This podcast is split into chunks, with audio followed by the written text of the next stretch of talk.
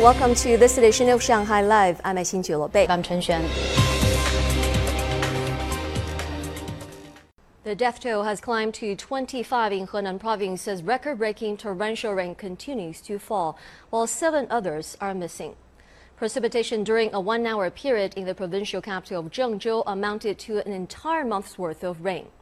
President Xi Jinping today demanded authorities at all levels give top priority to ensuring people's safety and property while strictly implementing flood prevention and disaster relief measures. Here's Sun Siqi with details on rescue work. Streets in downtown Zhengzhou were flooded as cars were stuck in deep water. More than 80 bus routes were suspended, while the routes of over 100 other were changed to avoid flooded streets. A section of Metro Line 5 was flooded yesterday evening after water breached a retaining wall. Video footage showed passengers standing on seats as water rose to chest level, compressing the space for air in the carriage. We're in the carriage, and as you can see, we're waist deep in water. But the water level is even higher outside. The water was really strong, and it has gone higher than our shoulders. About a dozen of us were holding onto the railing.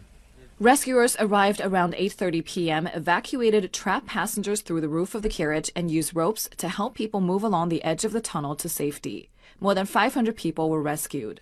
Subway workers said the flooded section of the tunnel is at a low point between two stations. Elsewhere, water and electricity supplies were cut off in multiple residential compounds. Power was cut off after the compound's power distribution rooms were flooded, which increased the risk of electrocution. The first affiliated hospital of Zhengzhou University lost electricity last night, putting ICU patients in immediate danger after backup power ran out. Close to 3,000 medical workers distributed oxygen cylinders to each bed. About 600 patients in critical condition were transferred. A team of emergency repair workers arrived late last night to restore power in the hospital. We got a recovery truck. It got rid of roadblocks ahead of us. Otherwise, we wouldn't be able to get here. We got our system working, we're now feeding power to the ICUs. Other areas in Henan were hit by heavy rain and mudslides. At least four people died in Gongyi City to the west of Zhengzhou. Soldiers in Kaifeng were sent to repair a breached levee this morning. About 100,000 people were evacuated. Both hourly and daily precipitation shattered Zhengzhou's records yesterday. Ten other cities in Henan recorded heavy rain between Saturday and this morning. Now, Chen Xuan brings us what meteorologists say. Chen Xuan. Thank you, Bei. Forecasters say Typhoon In-fa and small storm systems have pulled in an excessive amount of water vapor to central China and warn of more torrential rain in central and northern Henan later tonight. Several conditions have to be met at the same time. You need steady atmospheric circulation and abundant water vapor. The vapor condenses after it gets lifted over Taihang and Funiu mountains. At the same time, a series of smaller storm systems keeps churning vapor towards Zhengzhou. Together, they created the extreme weather condition that is breaking records. The rain will continue for the next three days in Henan. Stay safe from geological disasters induced by the storm and keep away from mountainous areas.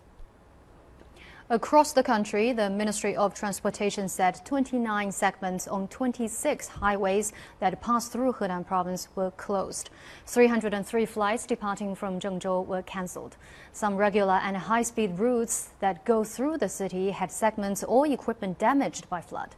At Beijing West Railway Station, people were stranded after a few trains between Beijing and Zhengzhou were suspended. Food and beverages were given to the travelers. Now, regular train routes between Xi'an, Shaanxi province and more cities, some of the major cities like Beijing and Shanghai, were suspended after equipment was damaged on the Henan portion of the railway. This affected close to 200,000 travelers. More than 200 trains departing from our station were cancelled. That is about 60% of the total.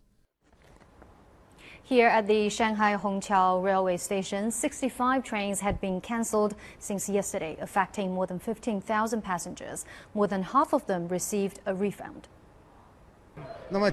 We've processed refunds for more than 9,000 tickets, but we still have 5,000 to go.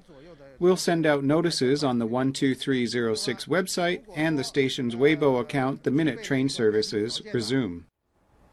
Meanwhile, at uh, Shanghai airports, all of today's flights to Zhengzhou were cancelled or delayed. Some passengers bound for other parts of the country in the northwest switched to air travel after their trains were cancelled. China has released a policy document to encourage couples to have more children. It includes tax deductions plus improving services linked to child rearing and elderly care. Officials detailed the coming changes. Zhang Ye tells us more. The National Health Commission said China's total fertility rate fluctuated in the past 10 years. Even though the two child policy introduced in 2015 has had a positive impact on increasing births. The Commission said the fertility rate has declined every year since 2018, adding it was still low in the first half of this year.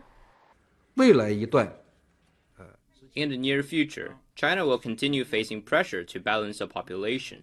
The three child policy and support measures are expected to prevent the fertility rate from declining further. Taking care of preschoolers is often a concern for parents. The Ministry of Education said the gross three year preschool education enrollment rate is expected to exceed 90% by 2025, with accessibility to non-profit and affordable services. By the end of May, a total of 102,000 primary and junior high schools in China had launched after school services, benefiting 65 million students who could not be picked up when school hours ended. All compulsory education institutions in the country will provide after school services starting this fall semester. Efforts will be made to ensure all students in need have access to such services. Liu said after school services will be provided every school day for no less than two hours, depending on the local daily work hours. Also, officials said how many children an individual has will has no longer be used as a reference when he or she registers for a household account enrolls in school, or applies for a job. China will also revise the law on population and family planning to legalize the three child policy. Zhang Yue, Shanghai Live. Shanghai's gross domestic product reached 2.01 trillion yuan in the first half of 2021, with all economic sectors on the rise. Lei Shuran has more. In the first six months of the year, Shanghai's GDP increased by 12.7% over the same period last year. Other major economic indicators showed continued improvements across the board, with added industrial value increasing by 20% and sending the sector's total value to over 1.8 trillion yuan. 32 out of 35 industrial sectors achieved growth in the first half, according to figures released today by the Shanghai Municipal Bureau of Statistics. The city's consumption continues to increase as well, with wholesale and retail trade sales exceeding 900 billion yuan, a year-on-year increase of 30.3%. The supply of major foods such as fresh vegetables and pork is sufficient, and the prices of foods have been steadily declining. In the first half of this year, food prices fell by 0.2% year-on-year, compared to a 9.3% rise in the first half of last year. It is expected that the CPI prices will remain stable overall in the second half. At present, the domestic supply of live pigs has basically recovered, and the price of pork is generally declining. In terms of industrial consumer goods, the rising international bulk commodity price will have a certain impact on the price of some industrial consumer goods. But the supply of industrial consumer goods is generally sufficient, and there is no basis for sharp price increases. The city's total import and export of goods in the first half was about 1.88 trillion yuan, a year-on-year increase of 19%. The growth rate of imports was higher than that of exports. The amount of committed foreign direct investment in the city was 12.4 billion US dollars, with wholly foreign-owned enterprises accounting for most of that. The number of newly added foreign-owned enterprises came to 2004. As of the end of June, multinational enterprises have set up a total of 802 regional headquarters and 493 foreign fund R&D centers in Shanghai. Foreign capital's confidence in Shanghai has been further strengthened due to the fact that pandemic situation has been effectively controlled in China, and various policies on foreign investment in Shanghai have been implemented. In the second half of the year, Shanghai will continue to attract foreign investment just as it did in the first half. 上半年的走势稳中向好。 Shanghai's general public budget revenue exceeded 470 billion yuan in the first half, a sharp increase of 20.2% compared to the same period of last year. Lei Shuran, Shanghai Live.